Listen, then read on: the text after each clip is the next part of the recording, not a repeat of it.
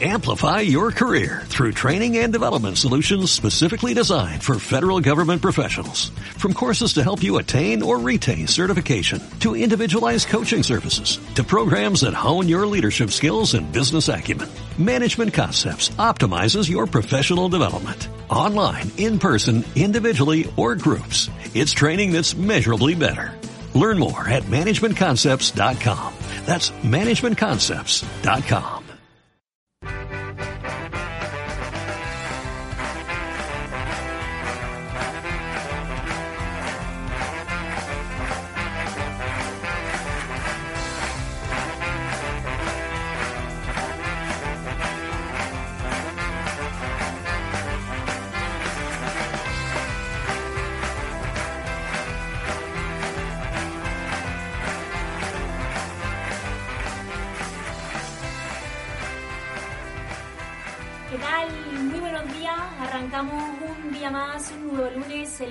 de la voz de la experiencia. Ya saben, un espacio de radio que aquí dedicamos en Uniradio a los más veteranos de la Universidad de Huelva. Una hora en riguroso directo cada lunes desde la universidad en la que abordaremos diferentes temáticas siempre bajo un lema ligado a la actualidad. Yo soy María Fernández, les acompaño, ya saben, como cada lunes, al igual que mi compañero al control Antonio Palanco. Muy buenos días, Antonio. Hola, ¿qué tal? Buenos días, María. Pues sí, quinta semana ya al frente de este magnífico programa con nuestros compañeros, ¿verdad? Pues ya le podemos decir que son nuestros compañeros, ¿eh? con toda la experiencia y nos- se nos está impregnando eh, mucha parte de ellos, ¿verdad? Por lo menos a mí. Y yo con, con, con ganas da- también de, de aportar mi granito de arena, como bien sabes, y estoy buscando hueco ahí, pero no me dejan entrar, no me dejan entrar para dar esos consejos que creo que vendrían bien en cuanto a seguridad informática, que es bueno, un, un campo que más o menos manejo, Seguridad ¿no? informática. Sí, sí, sobre todo pues está el orden del día, ¿no? De, y además como nos manej- manejamos eh, últimamente los móviles y están, en fin, ellos que acaban de aterrizar un poco En la era algunos digital. de ellos en la era digital y hay ciertas cosas que, que tendríamos que tener en cuenta. Entonces, eh, de vez en cuando una pildorita, un consejito Interesante. Antonio. Bueno, Sí, pues sí. Esto, esto lo tendremos, por supuesto, también. Buscaremos el hueco porque, por suerte, son muchos los que quieren participar y muy poquito el tiempo Hay que tenemos. muchísimo pero... de qué hablar, pero bueno, de vez en cuando, Encontraremos el sobre todo ratito. algu- a- algu- algunas cosillas importantes que están a la orden del día para no caer en la tentación, ¿vale?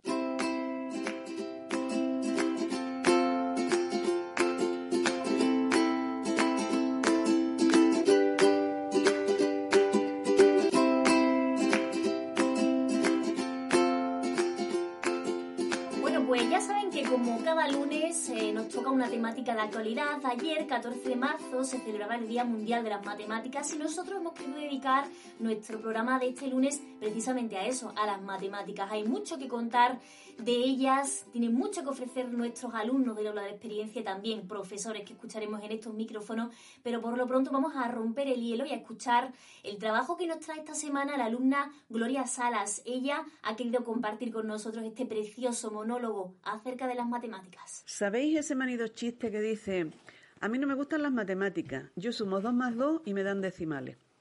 Pues bien, quizás nos haya pasado con las mates lo que nos pasaría con la cerveza. Si nos las dan calentona en un mal vaso y cuando no tenemos sed, seguramente no nos iba a gustar nunca. Pero si nos la dan fresquita en una buena copa o jarra con el cristal helado y cuando tenemos mucha sed, pues probablemente nos guste para siempre. De igual manera, quizá no nos hayan enseñado matemáticas de forma atractiva, no nos han dejado jugar con ellas, no nos han explicado para qué sirven más allá de aprobar un examen puntual, y eso probablemente ha provocado que no nos guste.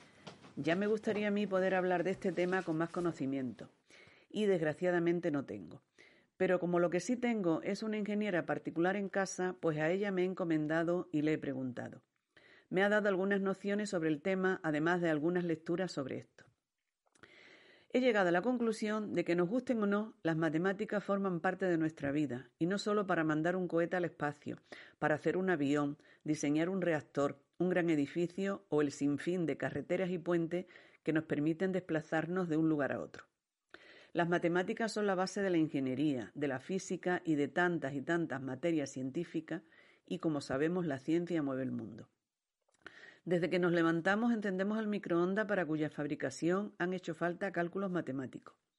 Vamos al cuarto de baño a ducharnos y para traernos el agua a casa y el sistema de alcantarillado también hizo falta las matemáticas. Nos montamos en un coche, en un bus, vamos al supermercado. Allí nos encontramos con alimentos que para llegar a las estanterías del súper han hecho falta máquinas para la siembra, para la recolecta, para su preparación, para su envasado, para su transporte. Esas máquinas han necesitado de las matemáticas para su fabricación y puesta en marcha. En la tienda vemos que los artículos llevan códigos de barra, pues esos códigos están basados en las matemáticas. Si llevamos gafas de ver o de sol, tendremos que saber que para fabricar esos cristales se han necesitado cálculos ópticos. Cuando pagamos usamos tarjetas de crédito y también detrás de ellas están las matemáticas. Si vamos a bañarnos a una piscina, para su fabricación han tenido que hacer cálculos de volumen y de resistencia, para que cuando nos metamos dentro a disfrutar de un rico baño fresquito en verano, no salgamos navegando en el agua con la rotura de la piscina. Las matemáticas son imprescindibles para estas y un sinfín más de cosas que encontramos en nuestra vida cotidiana y que han creado ingenieros, matemáticos, arquitectos, físicos y en general cualquier científico. Además nosotros como personas individuales también las estamos usando cada día. Si vamos a comprar y nos hacen un descuento, tendremos que hacer un sencillo cálculo para saber lo que tenemos que pagar. Si queremos hacer una hipoteca, sería bueno que supiéramos calcular los intereses y los pagos para no quedar en manos de terceros. Y sí, ya sé que hay maquinitas y programas que calculan esto, pero para configurar esos programas y calculadoras también han hecho falta las matemáticas. Tendremos que hacer algunos cálculos para llevar adelante nuestro presupuesto familiar, con los ingresos y los gastos, y si cosa poco probable podríamos ahorrar algo. Si queremos hacer bricolaje en casa, tendremos que hacer algunas mediciones para ver qué tenemos que comprar para llevar a cabo ese trabajito que queremos hacer. Eso también son matemáticas. También en la cocina. Si queremos hacer un rico bizcocho de chocolate, tendremos que utilizar el sistema de medida para saber las equivalencias entre ingredientes y conversión de unidades, y eso también son matemáticas. Si queremos ir domingo al campo, recurriremos al hombre del tiempo para asegurarnos de que no se nos va a mojar la tortilla, pues detrás del hombre del tiempo está la meteorología y esa también es una ciencia para la que son necesarias las matemáticas. Para la elaboración de medicamentos, y sí, para esa vacuna que todos hemos estado esperando como agua de mayo, también han hecho falta las matemáticas. Ni que decir tiene que es la base para la informática, desde los programadores de grandes aplicaciones hasta nosotros como usuarios, para que podamos usar el S, el Word, el Facebook y tantos y tantos otros programas y redes han hecho falta las matemáticas.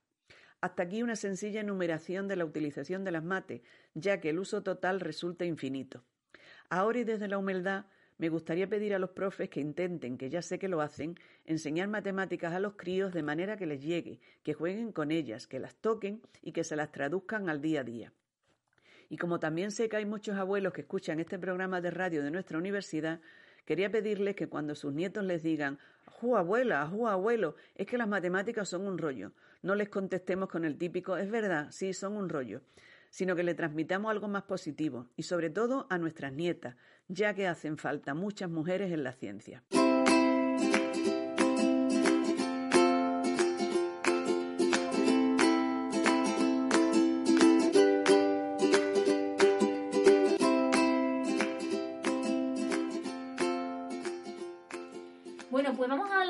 Matemáticas con Sisto Romero Sánchez, que es catedrático de matemáticas del Departamento de Ciencias Integradas de la Universidad de Huelva y todo un referente no solo para la comunidad matemática, sino para los alumnos de la, de la experiencia que no paran de mencionarlo y de hacer eh, pues referencia a su profesor Sisto en un día como hoy. Sisto, bienvenido.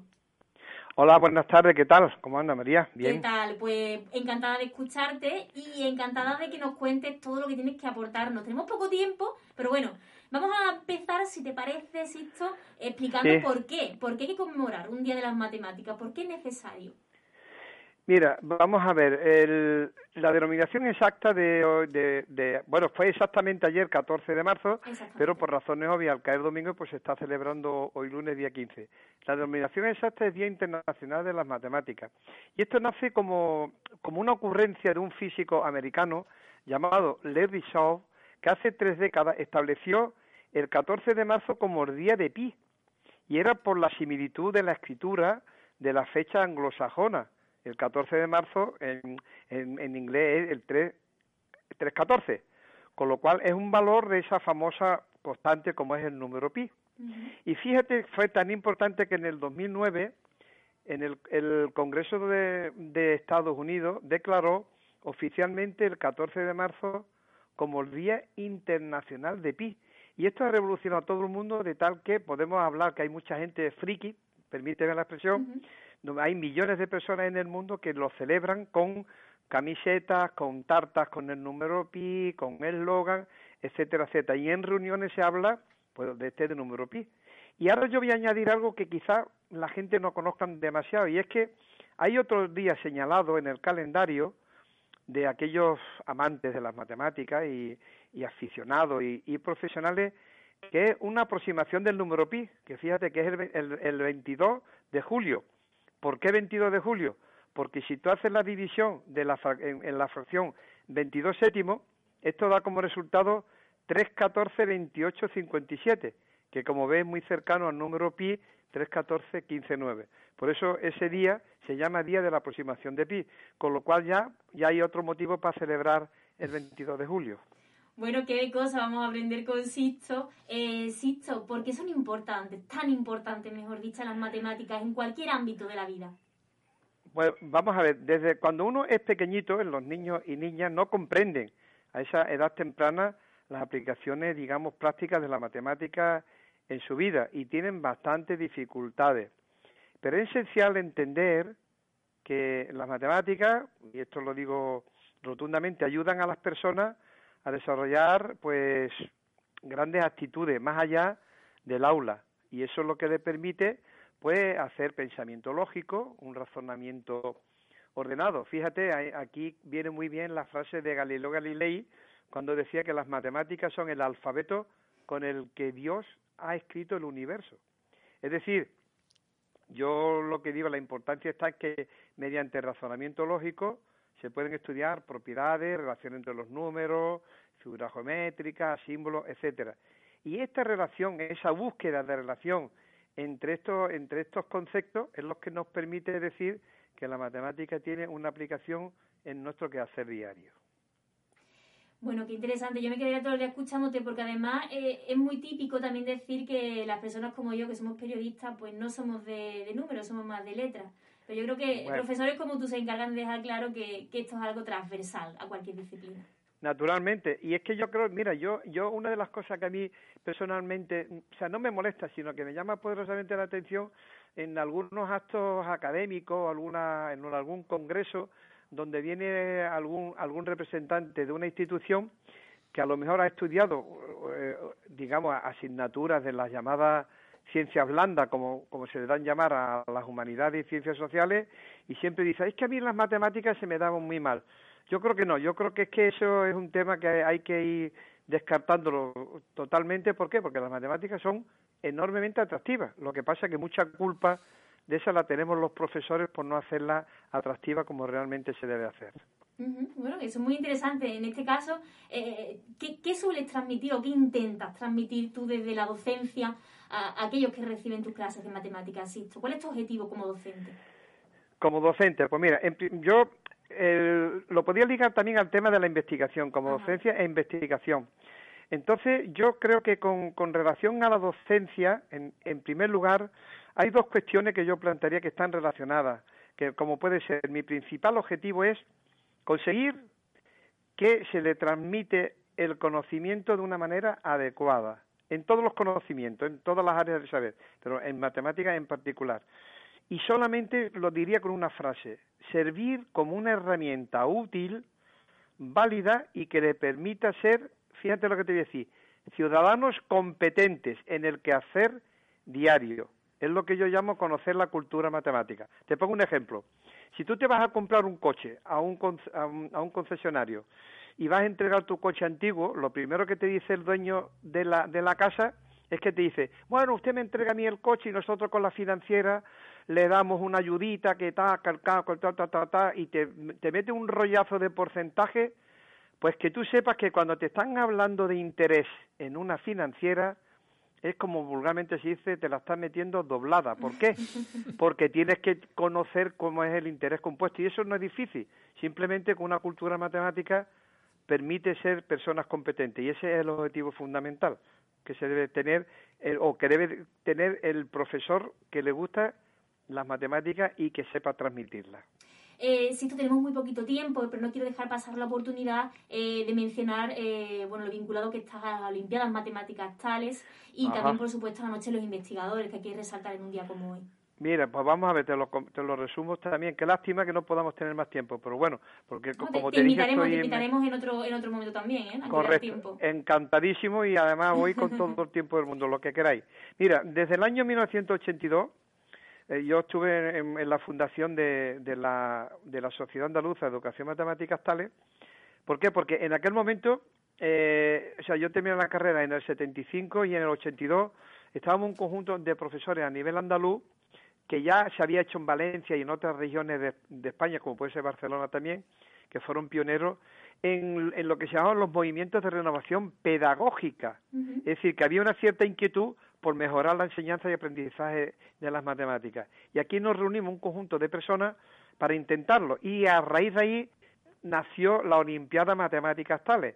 Yo en Huelva, pues digamos, pues junto con, con Pepe Romero, con Pepe Vázquez, por cierto, mi reconocimiento y mi admiración, que en paz descanse, a un buen alumno del aula de la experiencia y también profesor como fue Pepe, Pepe Vázquez, pues realmente mm, conseguimos tener, llevamos ya pues treinta y tantos años desde entonces, creando una inquietud en, para los alumnos de secundaria el segundo curso y como presidente regional, provincial, vicepresidente, etcétera, prácticamente ocupado todos los cargos de, de la TALE, lo que hemos intentado hacer unas matemáticas atractivas y que llegue en lo más alto grado de profundidad a nuestros alumnos.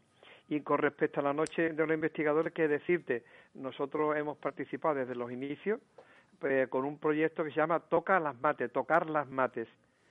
Tocar las mates para gestionar el talento matemático. Y a base de, presentar una matemática lúdica, pues era para todo, para todas las edades, niños pequeñitos, mayores, personas inquietas que que le podían o que le gustan las matemáticas y lo que nosotros hacíamos es darle instrumento, material para que jueguen con las matemáticas y de esta manera hacer resurgir el talento matemático que cada persona tiene. Qué bueno, Sisto, eh, qué interesante ver cómo desde la docencia se puede hacer este gran trabajo con las matemáticas para eh, hacerlas especiales, ¿no? aún más especiales de lo que son y atractivas, ¿no? A muchos niños y a muchos jóvenes que, eh, bueno, y los que no son tan jóvenes, también los alumnos de la experiencia han recibido clases lo correcto. lo son. bueno, en, cualquier caso, creo que es algo importante a nivel, en todos los niveles, por así decirlo. Sisto Romero Sánchez, catedrático de matemáticas del Departamento de Ciencias Integrado de la Universidad de Huelva, eh, y fiel defensor de esta disciplina. Muchísimas gracias por estar con nosotros, Sisto. María, muchísimas gracias. ¿Me permite ya que una cosita nada más? Por supuesto, cuéntame. Bien, vamos a ver. Eh, hay una cosa que yo quisiera recalcar hoy día como Día Internacional de las Matemáticas, es hablar de la mujer matemática. Hace unos días, día 8, se celebró el Día Internacional de la Mujer. Así es. Y yo estoy, estoy, bueno, desde siempre convencido. Hay una cosa, si yo preguntara ahora mismo a, a la audiencia que me dijeran el nombre de dos matemáticos, pues seguramente dirían Postales y Pitágoras. Pero si yo le preguntara el nombre de dos matemáticas, ya la cosa se lo pongo un poco difícil, ¿verdad? Porque no hay una cierta tendencia a conocer que la ciencia en general y las matemáticas en particular ha sido hecho, hecho por hombres y por mujeres. Lo que ocurre es que la mujer ha sido siempre prácticamente en todas las civilizaciones y a lo largo de todos los años ha sido prácticamente ignorada. Y en este sentido yo quiero traer aquí el nombre de matemáticas españolas famosas y que han trabajado hay muchísimas. Pero yo quiero destacar aquí, en este programa, hoy una persona que es de Huelva, que además eh, ha sido compañera mía del departamento, lo cual para mí ha sido un honor, que se llama Maritania Silvero Casanova. Es una joven que nació en el año 1989 y ha refutado nada más y nada menos que una conjetura de un gran matemático norteamericano, Larry Kaufman, sobre una cosa que ella trabaja, sobre una parte de la matemática que se llama teoría de nudo. Por tanto, creo que es de justicia recalcar el papel importante de la mujer en las matemáticas.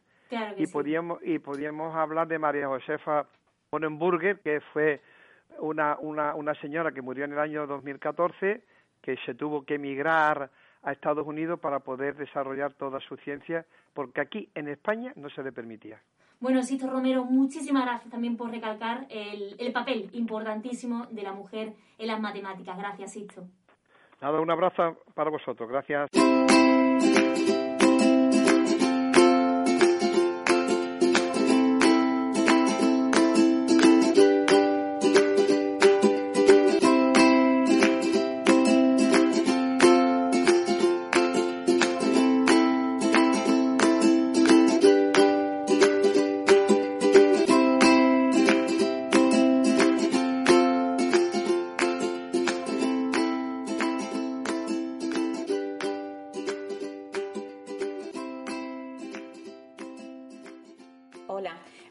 Elena y soy alumna del aula de la experiencia de la Universidad de Huelva. Quiero mandar un saludo a todos los oyentes y dar las gracias por estar al otro lado. Me gusta que haya un espacio como este en la radio porque se nos da voz a los que ya tenemos una edad y por tanto experiencia. Tenemos mucho que decir en una plataforma donde podemos dar a conocer la formación que recibimos de la universidad y demostrar a los jóvenes que la educación no entiende de edad y que nunca es tarde para ir a la universidad. Para mí el aula de la experiencia ha sido un antes y un después en mi vida. Me ayudó a salir de un mal momento y descubrí que además de ser capaz de subirme a un escenario, tengo una vocación preciosa. Escribo cuentos para niños e incluso me he atrevido a publicar uno de ellos. Pronto saldrá a la luz otro. Aprovecho esta ocasión para dar ánimo a todas aquellas personas que tienen que estar confinadas o que lo están pasando mal en sus casas. Esto pasará pronto y estoy segura de que podremos estar disfrutando de las clases en breve junto a nuestros profesores, porque las ganas de aprender nunca las hemos perdido. Volveremos a juntarnos para pasar un buen rato viendo una buena obra de teatro, representado por nuestros compañeros de la Asociación de Teatro del Aula de la Experiencia a la que yo pertenezco, y a los que les mando un beso enorme. Un saludo para todos. Nos vemos pronto. Hola, mi nombre es José María Amador. Soy, y soy alumno del aula de la experiencia de la Universidad de Huelva. Quiero mandar un saludo a todos los oyentes y dar las gracias por estar al otro lado. Me gusta que haya un espacio como este en la radio, porque se nos da voz a los más experimentados y tenemos mucho que decir. Para mí, el aula de la experiencia ha significado mantenerme en contacto con las personas de mi edad. y lo que más me gusta de la, de la experiencia es que todos somos iguales. Quiero aprovechar este espacio para mandar un mensaje de ánimo a todos los oyentes que estén confinados o que estén pasando mal estos días en casa. Ojalá que el espíritu del aula de la experiencia les devuelva la ilusión, porque como estamos demostrando, nunca es tarde para conseguir un sueño. En nuestro caso, el de seguir estudiando o ir a la universidad.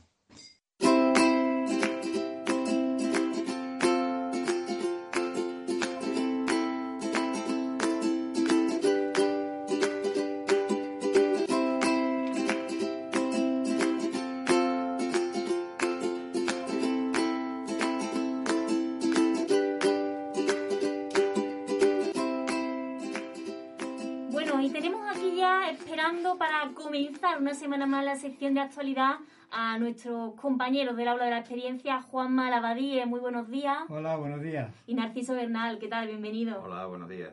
Bueno, vamos a empezar charlando en torno al tema de las matemáticas. Ya sabéis que hoy es el tema elegido del día y la importancia de estas en nuestras vidas. Nuestra universidad, la Universidad de Huelva, no se queda por detrás en actividades relacionadas con las mates. ¿No es así, Juanma? Así es, María. Eh, el ajedrez, además de ser considerado un deporte, está relacionado con las matemáticas ya que cada partida de ajedrez es como un rompecabezas diferente, en el que hay que realizar diferentes cálculos y estrategias. Y en este caso es el Servicio de Actividades Físicas y Deportivas de la Universidad de Huelva el que ha organizado su segundo torneo de ajedrez online que tendrá lugar en los próximos meses de abril y mayo.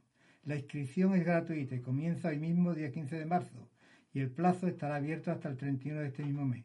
Así que animo a todos y a todas las interesadas que se inscriban.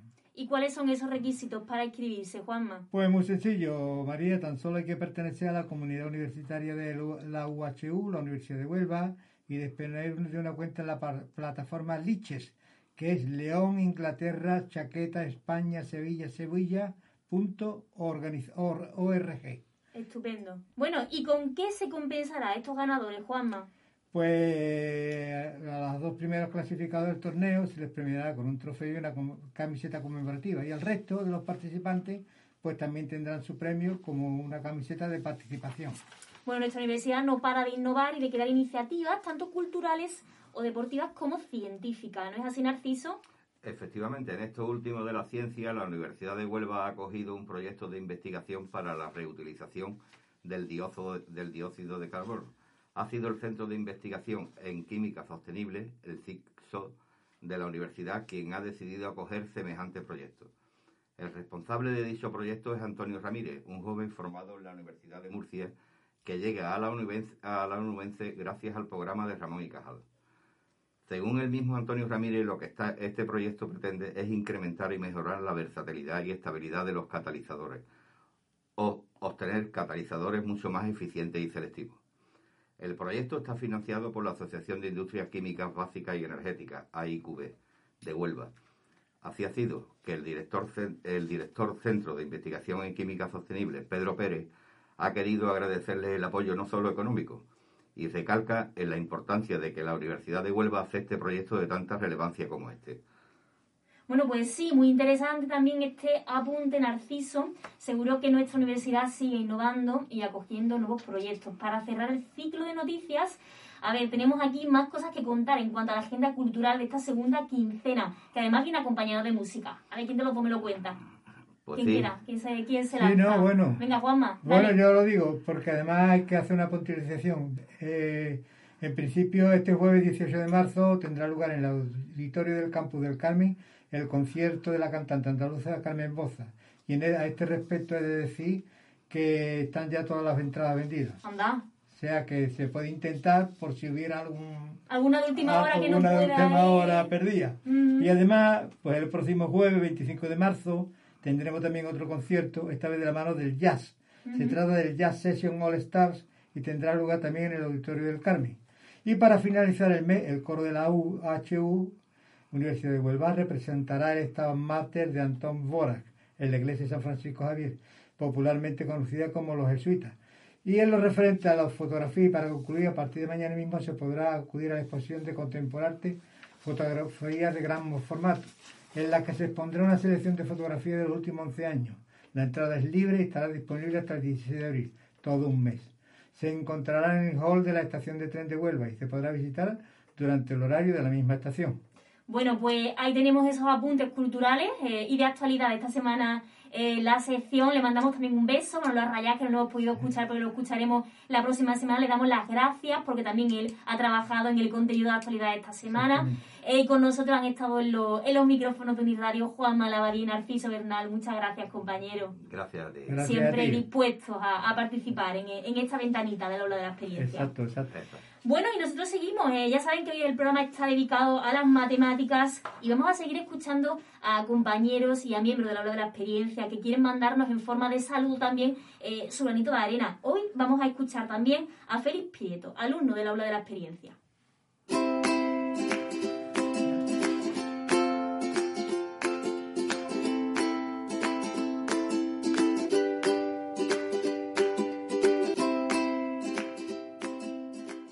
Buenos días, mi nombre es Félix Prieto Jaén. Soy alumno del aula de la experiencia desde hace más de 10 años.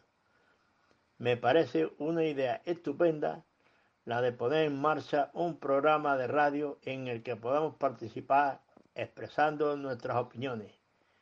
Quisiera saludar a tanto a mis compañeros del aula como a los oyentes de nuestro programa. Para mí ser alumno del aula de la, experiencia ha significado entender que nunca es tarde para aprender, para ser amigo, una nueva oportunidad para volver a sentir la ilusión de salir cada, cada día con los ánimos renovados y sentir la alegría de vivir. Muchas gracias. Os animo a todos los oyentes a participar.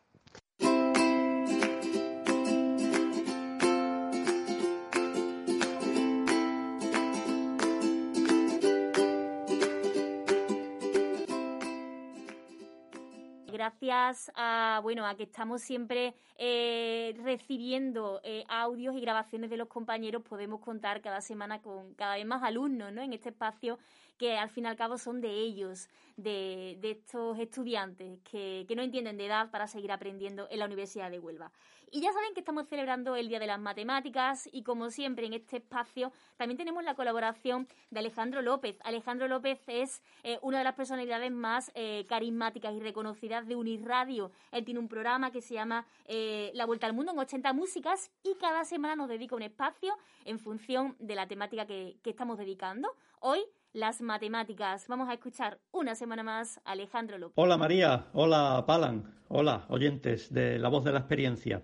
Como siempre, un placer estar una semana más aportando el momento musical a este programa. En principio, mm, pudiera parecer que la temática de esta semana sería complicada de abordar eh, para tratarla desde un punto de vista musical pero es evidente que nada más lejos de la realidad, puesto que en verdad la música es matemáticas y las matemáticas tienen música, qué duda cabe. Una vez leí por ahí, eh, no recuerdo bien dónde, eh, la relación que podían tener en común el filósofo Pitágoras con el compositor Stravinsky, el erudito inglés James Joseph Sylvester, o con el matemático Gottfried Wilhelm Leibniz, eh, a ver si recuerdo bien cómo era, eh, los pitagóricos supieron encontrar la relación entre armonía y geometría, eh, música y matemáticas, de forma que dos notas separadas por una octava están en relación de 2 a 1 y a partir de ahí dedujeron que el movimiento de las esferas celestes en su perfección debía generar música, que ese movimiento debía generar música. Mientras el matemático inventor del cálculo infinitesimal, Leibniz, por su parte, eh, señaló que la música es el placer que el alma experimenta al contar sin ser consciente de que está contando. Asimismo, el erudito inglés James Joseph Sylvester lanzó al aire una pregunta en sentido opuesto ¿Son las matemáticas la música de la razón? Y por último, el compositor ruso Stravinsky dijo que puede que la música no fuera estrictamente matemáticas, pero que hay algo en ella que es como el pensamiento matemático. Bueno, pues al final eh, cada uno a su manera pues supo identificar la naturaleza común de ambas ciencias. Incluso hasta la Universidad de Edimburgo dedica un grado completo a la música desde una perspectiva científica, con asignaturas como composición algorítmica o modelización de instrumentos musicales basada en la física. Y para ilustrar musicalmente el tema que abordamos esta semana, las matemáticas, he querido traer al maestro Javier Crae, un cantautor y poeta español, eh, conocido por usar la ironía y la comedia en sus canciones, eh, bueno, pues además de una manera absolutamente magistral. Yo recuerdo con gran fruición su maravilloso disco La Mandrágora, grabado en directo en ese bar de Madrid en 1981 junto a Joaquín Sabina y Alberto Pérez. Un disco que, por cierto, recomiendo 100% para aquel que no lo haya oído. Pero lo que os traigo no es de ese disco, sino del disco Cábalas y Cicatrices, publicado por CRAE en 2002 y que incluye la canción Piero de la Francesca, un tema en el que habla sobre este personaje italiano eh, que fue pintor, pero también geómetra y matemático, siendo maestro de la perspectiva y la geometría. Bueno, pues escuchamos a Javier Crae y está Piero de la Francesca, oyendo también un breve fragmento que hace para presentar este tema y así os ponemos un poco en situación. Escuchamos a Javier Crae. Hasta la semana que viene. A menudo pienso que los autores de canciones, pero bueno, da lo mismo, podría ser los novelistas o los eh, pintores, eso da lo mismo. Eh, en realidad no se inventan nada, sino que recogen cosas que hay en el ambiente eso que cuando las oyen formuladas dicen, eso es lo que yo pensaba. Eh, entonces iba en el metro y digo, voy a detectar. Y de pronto digo, eh, están todos pensando en Piero de la Francesca. Digo, ah, pues. Eh, bueno, no me lo, para mí era inesperado. digo, pues. Y de pronto me di cuenta, digo, claro, claro. Bueno, porque se les veía serios, un poco amargadillos de tener que ir en el metro, pero mm, que, que claro, eh, ellos dirían, es que todos estos placeres, por ejemplo, el metro, tal, pues es tan efímero. En cambio, la geometría, eso es para siempre. Lo digo porque Piero, todo el mundo sabe que era pintor y tal, pero en realidad era más geómetra que pintor. Eh, Piero era de esos que veía un triángulo, isósceles o no, y, y, se quedaba turulato diciendo, pero bueno, y yo sé que los ángulos suman 180, tal, qué estupendo. Y claro, eso le daba para muchísimo más, porque claro, pintar, pues se iba la luz, pues ya no podía pintar, porque no había eléctrica. Y, en cambio, pues su, triángulo, eh, por las noches, tal, pues, ah, sí, sí. Bueno, pues esta canción intenta resumir un poco todo eso.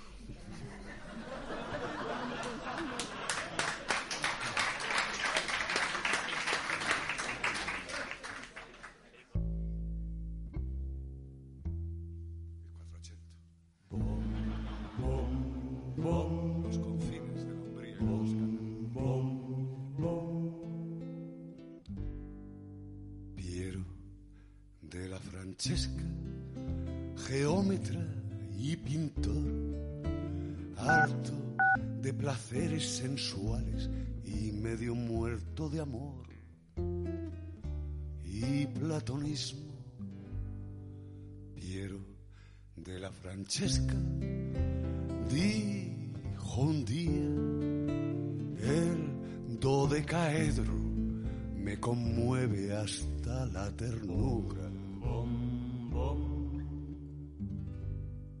Pues bien, si a Piero lo conmoví al dodecaedro hasta la ternura a mí me indigna el pentágono hasta el sonrojo me chiflan trapecios y paralelas hasta el infantilismo me aburre el cuadrilátero con esos púgiles hasta el bostezo total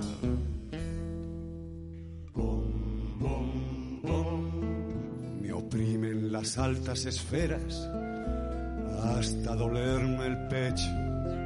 Me ocupan parábolas, les pongo música, me dan de comer. Soy socio de un círculo y voy los lunes. Y amigo de Pi que vio a Barcelona.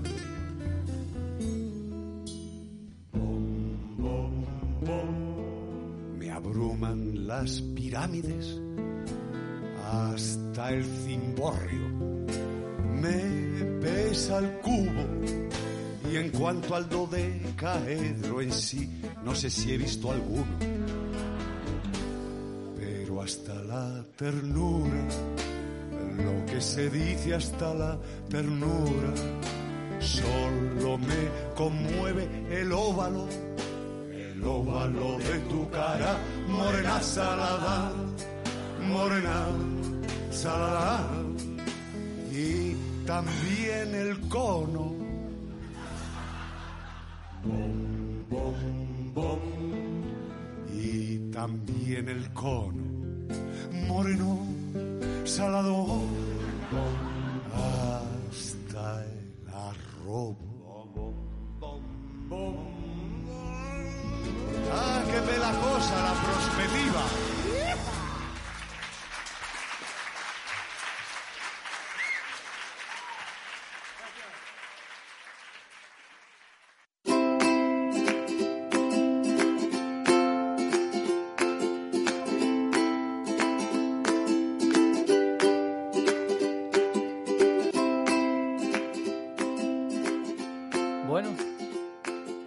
Seguimos y mira por dónde me ha tocado daros ese consejillo que tenía muchas ganas de, anunciaros, ¿no?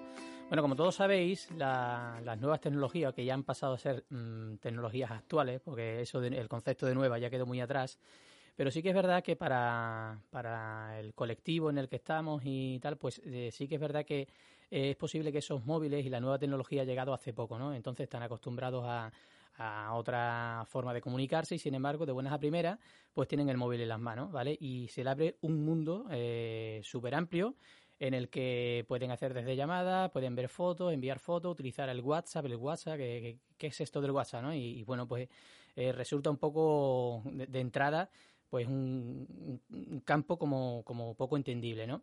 Pero ahí no queda la cosa, ¿eh? no es solamente entender la, nueva tecnología o, el saber usar el móvil, sino que implique tener ese móvil en las manos, ¿vale?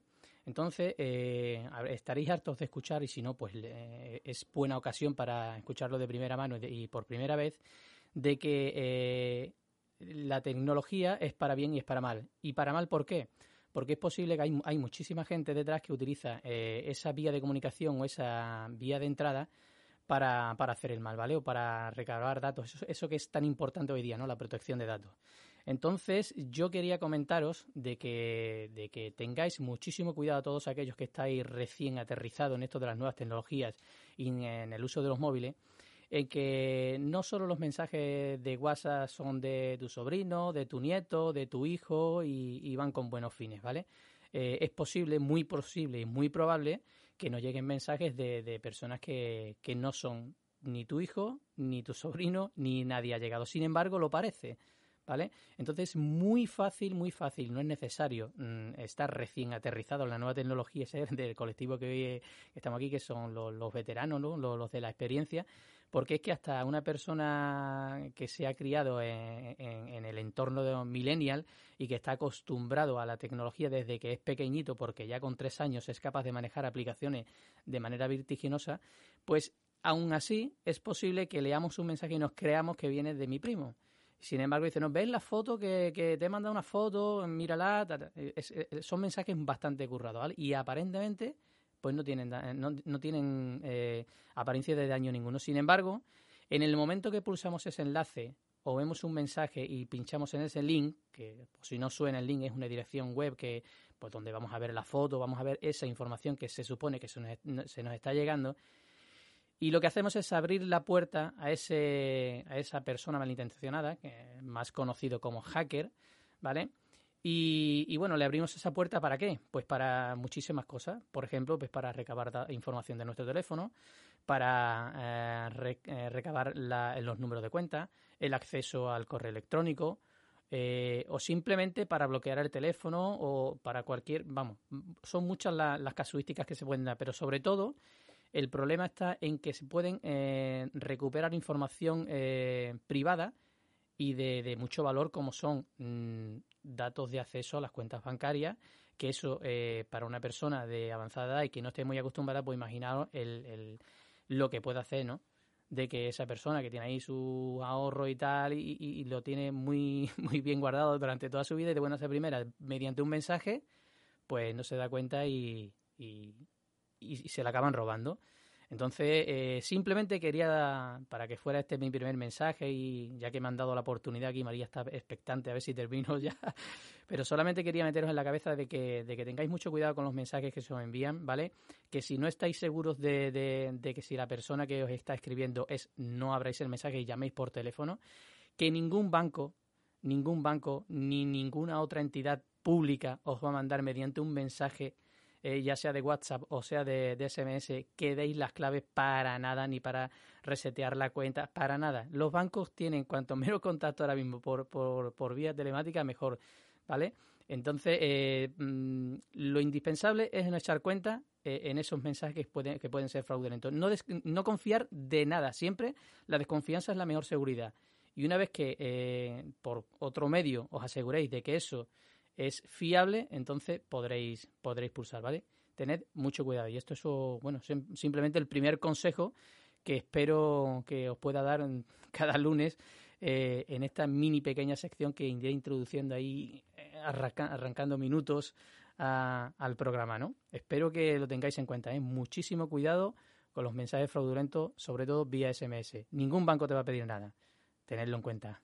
Bueno, pues ahí teníamos a, nuestro compañero Antonio Palanco. Él está al control de que cada semana todo vaya sobre ruedas en este espacio de la voz de la experiencia. Y él es experto en nuevas tecnologías, es experto eh, bueno, en lo digital, ya saben. Así que muy atentos a los consejitos que nos va a dar desde hoy.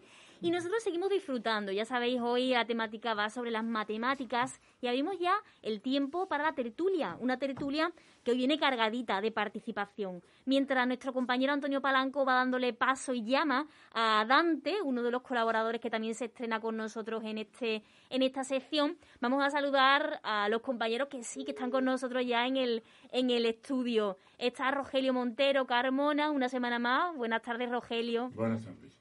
Hoy también se estrena con nosotros, que no ha podido llegar casi casi a la sección de agenda, pero está con nosotros la tertulia, por supuesto, Manolo Arrayás, ¿qué tal? Hola, buenos días María, ¿qué tal?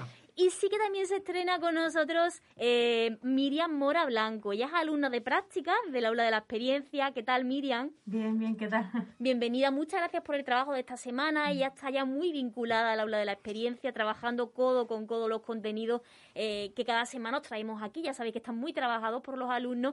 Y además, Miriam eh, va a traer sorpresas a esta sección, ¿no, Miriam? Parece que sí, parece que sí.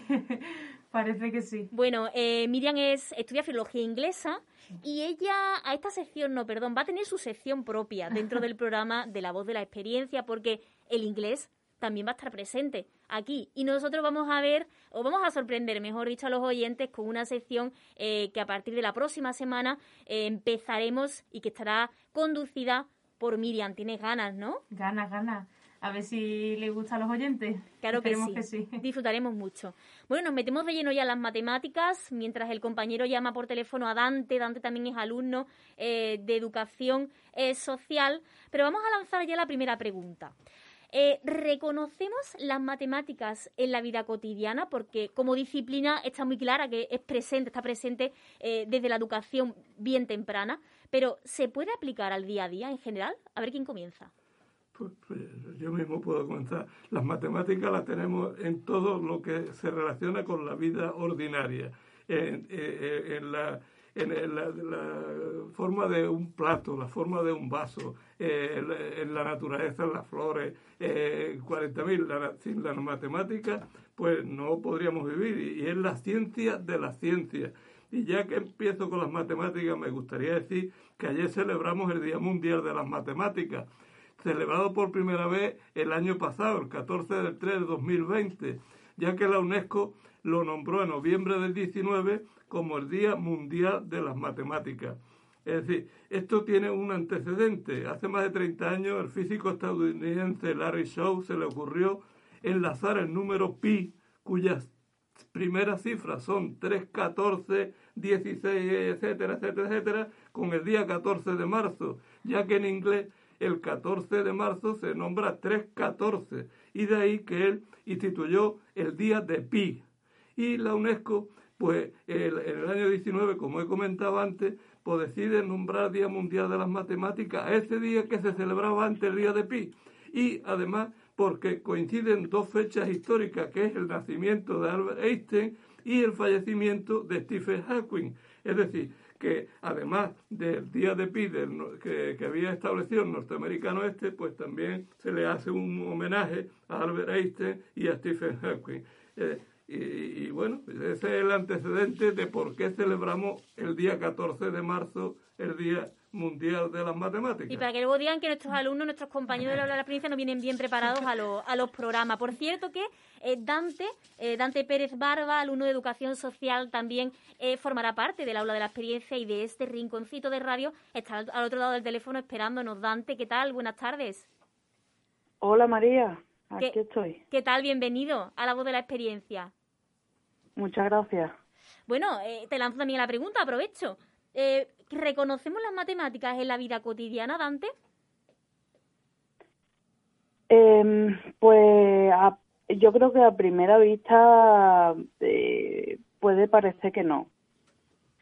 A primera vista em, siempre entendemos las matemáticas como algo que no que no vamos a, usar en nuestra vida diaria y, como que hay un, un cierto rechazo, ¿no? Cuando estamos en la escuela eh, hacia esa disciplina, digamos, pero luego pues cuando creces te vas dando cuenta de que, como decía el compañero, que lo estaba escuchando también, eh, que está en todos los aspectos de, de la vida. Pues así es, Eh, Dante. Dante, además, por cierto, aprovecho para decir que es muy interesante que estemos abordando esta temática desde el punto de vista intergeneracional, ¿no? Los más veteranos del aula de la experiencia, los más veteranos de la universidad y los más jóvenes, los que están haciendo prácticas con ello. Eh, Rogelio, ¿qué te parece esta mezcla para hablar, en este caso, de las matemáticas? Matemáticas, hay quien sostiene, y yo creo que es verdad, que hay todo es matemática, o todo contiene parte de matemática, hasta el vino. Y parecerá raro, pero ¿cómo se calcula el, vol- el volumen de un barril? Cierto. Eso no es ni un cilindro, ni un cono, ni un, ni un tronco de cono, es, hay, tiene una fórmula propia para, para calcularlo. O sea, matemáticas todo, la música también tiene connotaciones matemáticas. Lo que pasa es que mm, tiene muy mala prensa porque, como dice Sisto Romero, y no le falta razón, nos la enseñan muy mal. Las matemáticas para nosotros siempre ha sido un, pa- un panel negro lleno de tiza que cuando llegaba al final se borraba y se empezaba otra vez. Y entonces, las más de las veces no se entiende el porqué de lo que se está haciendo. Uno se dedica a copiar los apuntes, a estudiárselo como pueda, pues, me pasó a mí, y aprobáis y se acabó tuvo novena porque no, no nos interesa mucho. Cuando realmente las matemáticas tienen una diversidad tremenda. Las matemáticas, aunque mucha gente no se lo crea, son hasta divertidas. Mira, yo tengo un- de una colección que se llama Desafíos Matemáticos, una colección de libros, yo tengo dos nada más. Hay uno que se llama... Eh, vamos, esto, yo no lo veo. Claro, es que hay que decir que estamos todos con las medidas de seguridad, con las mascarillas, las gafas, y las gafas se empañan, ¿eh? Se empañan en la también en la calle y en la radio. Uno En que se llama. Ajá, paradojas mm, eh, de matemática para hacer juegos. Sea, que hay unas paradojas matemáticas que te sirven como juego y que tienen una aplicación, para nuestro caso, directa muy buena. Son cosas muy simples, solamente hay que pensar. Entonces, si tenemos en cuenta que el cerebro es un músculo al que hay que darle, eh, que hay que darle gimnasia, esos libros son, ese libro es magnífico, tiene un montón de, y uno se dedica a meditar sobre lo que ha visto hasta que da con la tecla, ¿no? Y otro dice, sugerir, eh, ingenioso encuentro entre juego y matemáticas. O sea, que hay quien se dedica a meternos las matemáticas vía mm, entretenimiento. Sería a lo mejor un- una buena ocasión para, mm, de alguna manera, aprender un poco más que la fórmula que nos dieron, nos han dado toda la vida. Al menos yo lo veo así. Evidentemente las matemáticas están presentes, ¿no, Miriam? En todos los ámbitos de la vida, en todos los sectores. No quedan fuera de ninguno de ellos, yo creo. Al final son aplicables, como nos decía Rogelio, ¿no? En, todo, en todos los sectores. Se ha ido, han ido unas naves a Marte. ¿Cómo han ido? Esas naves han ido dirigidas por un cálculo de una trayectoria balística, que te- que- entonces eso es un cálculo matemático mm, tremendo. Ahí, eh, por ahí tienes un, digamos, una cosa muy sofisticada, la fórmula del barril que hablé antes, del tonel. O sea, todo está referenciado a las matemáticas. Miriam, ¿y qué aportan las matemáticas a nuestra mente? Yo creo que sobre todo ejercitarla porque ya solo el memorizar números por ya lo simple nos ayuda a ejercitar muchísimo la memoria. Por ejemplo, yo he hablado de un caso propio, mi abuela hace mucho, juega mucho en las aplicaciones del móvil de Tetris y cosas y tal, que eso realmente también es matemática y lo utiliza mucho para ejercitar la memoria. Yo creo que básicamente es, creo que todos podemos estar de acuerdo que las matemáticas otra cosa no, pero Una buena gimnasia para el cerebro. sí. Nos guste más o nos guste menos, yo creo que son necesarias, ¿no, Dante?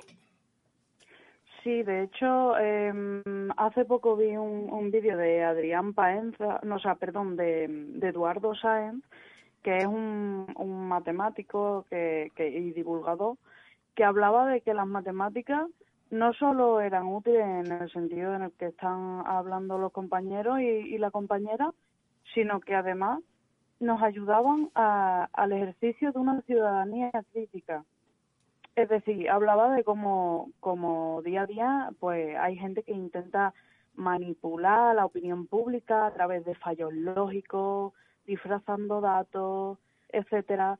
Y, y se entiende que cuanta mayor es la información que tenemos, mayor es la libertad que podemos ejercer y menos manipulables somos. Y por lo tanto, eh, las matemáticas entrarían en esta disciplina. Cuanto, cuanto mejor sepamos manejarnos con los datos y con los números, eh, más fácil será para nosotros desenvolvernos en pues en el mundo que nos rodea al fin y al cabo.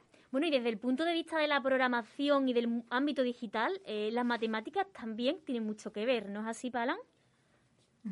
Hombre, la verdad es que sí, hombre, desde el punto de vista de programación, yo, yo no, no concibo un algoritmo informático que no lleve una matemática detrás. Es decir, te voy a poner un ejemplo muy sencillo que os puede sonar a chino, pero dentro de la programación está lo que se llaman las bifurcaciones o los bucles, los bucles while, por ejemplo, ¿no? que son eh, eh, hacer iteraciones. Por el simple hecho de, contar, decir una iteración es una, dos, tres, hasta, una, hasta que se cumple una condición, y eso es lo más básico, una de las cosas más básicas que hay dentro de la, de la programación, lleva un cómputo, ¿vale? Lleva un cómputo de, de esas numeraciones. Luego dentro, eh, para hacer cierta, o para que se cumpla la condición, es muy probable, en el 99%, en el 99 de los casos, que también hay una operación matemática para dar un resultado y que esa eh, bifurcación continúe o se rompa. Es decir, que, cualquier programa informático de, de las 1000, 2000, 3000 o 4000 líneas de código que tiene un programa sencillo, el 80% tiene mucha base matemática. Lo demás son todo epígrafes, texto, pero lo demás, prácticamente el código máquina es matemática pura. Pues para diseñar. Perdón un momento, tiene que tener en cuenta, volviendo a lo básico, que las matemáticas, o sea, perdón, el ordenador se mueve por un concepto matemático que es el sistema binario. Nosotros tenemos sistema decimal, que tenemos los números del 1 al 10. Pero hay otro sistema que es el binario, que tiene solamente el 0 y el 1. Bueno, pues a base de combinaciones de 0, 1, 1, 1, 0, 0, 0, 1, es como se establece, la, digamos, el funcionamiento interno del ordenador mediante, si coincide, como decía el código, por aquí pasa, si no coincide, por aquí no pasa. O sea que la matemática es, el ordenador es una fábrica de matemáticas constante. Ya sabéis que también para los que quieran programar, eh, las matemáticas están muy presentes. ¿Hasta qué punto es, importante que nos guste o no nos guste las matemáticas, las tengamos en clase desde bien pequeñitos, Manolo? Yo creo que eh, las matemáticas son muy bonitas. Eh, como dice Sisto Romero, ha comentado antes, a veces no se ha sabido explicar las matemáticas, pero cuando te las enseñan te apasionas por ella y, eres un gran defensor de las matemáticas. Ya dije en mi comentario anterior que es la ciencia de la ciencia, posiblemente una de las ciencias más antiguas que haya, porque al principio eh, hubo la humanidad, se, se, contaban, si iban a hacer, contaban con los dedos, contaban como sea. Luego empezaron a utilizar chinorritos, chinorros. Pasaba uno, dejaba un chino, pasaba dos, pues dejaba otro chino. Pero eso estaban contando, aunque no sabían que estaban contando, pero estaban haciendo una operación matemática que hoy día nos parece que, aquello surgió por eh, imprevisto, ¿no? Pero eh, trabajaron y, hacían sus operaciones matemáticas. Y, eh, luego se, pusieron a, a, contar con el abaco. Luego vino otra cosa, luego otra. Es decir, que la historia de las matemáticas es preciosa, es preciosa eh, porque ha habido en la historia gente extraordinaria de Ptolomeo, vino Euclides, eh, que, dio una, un, mensaje que todavía se está utilizando en las matemáticas actuales.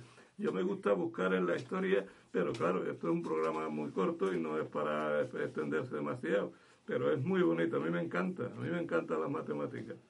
En fin, eh, dejo paso a otro compañero. De hecho, de hecho quería comentaros una, una cosa para todos aquellos abuelos que tenéis nietos que tienen intención de estudiar informática o han empezado y están están un poco agobiados al principio porque dicen, me he apuntado a informática, no a matemática. ¿Y eso por qué? Yo, pues, pues, pues porque la mayor parte de, ese primer curso, de esa entrada a la universidad, y ya no solamente de informática, sino de cualquier ingeniería, es mucha base fundamental de matemática y al principio puede chocar y agobiar un poco. Y yo desde aquí les animo a, todos aquellos que nos estén escuchando y que tengan pues alguien que, que está un poco agobiado en ese tema, que, que, que, no, es, no se trata de agobiarse, es decir, esa base te va a hacer falta en un futuro y, y ya te hablo desde la experiencia porque una cosa es la informática, saber programar y, y, aplicar todos los conocimientos básicos, porque no se puede llegar allí con la idea de que vas a ensamblar una, una grafiquita o vas a... No, no, no matemáticas al primer, el primer año bastante. ¿Por qué? Porque cuando llegues a, salir de la carrera, en la vida real la informática que tú aprendas está muy bien, pero la matemática va a ser para poder aplicar todo lo que has aprendido de informática. Es decir, va en conjunto, ¿vale? Eso no es, claro, te habla un ingeniero, os, habla un ingeniero informático, pero ya digo que eso se aplica pues prácticamente a todas las, carreras técnicas, ¿no? Pues las matemáticas como motor también esencial en la vida diaria, un programa que hemos dedicado eh, pues al Día Mundial de, esta disciplina, de las matemáticas. No sé si antes de terminar, en estos dos minutos que nos queda, eh, Rogelio, Dante, eh, Miriam, que habéis hablado un poquito menos, ¿queréis decir alguna reflexión, lanzar algún mensaje en cuanto al, al día que estamos conmemorando?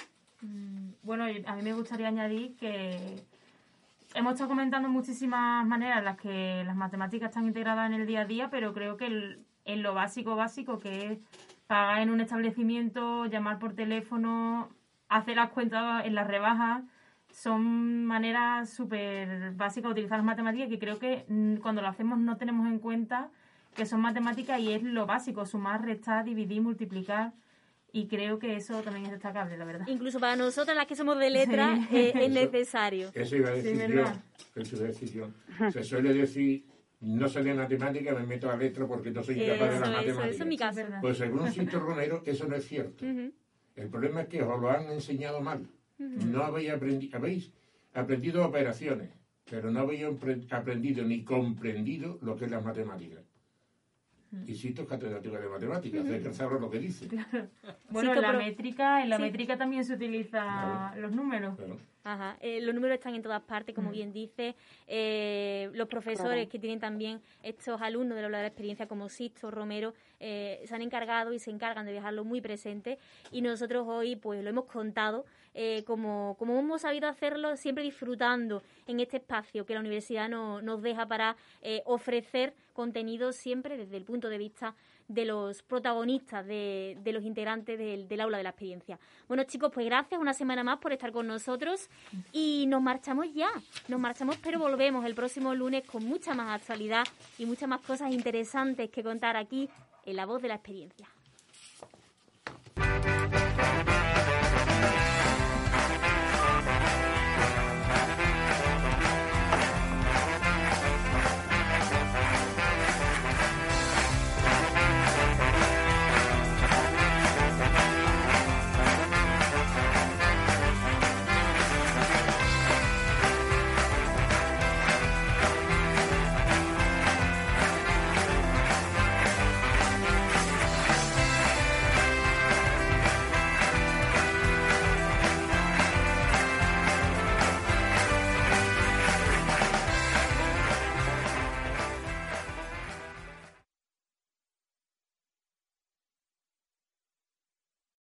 Amplify your career through training and development solutions specifically designed for federal government professionals. From courses to help you attain or retain certification, to individualized coaching services, to programs that hone your leadership skills and business acumen, Management Concepts optimizes your professional development. Online, in person, individually, or groups. It's training that's measurably better. Learn more at managementconcepts.com. That's managementconcepts.com.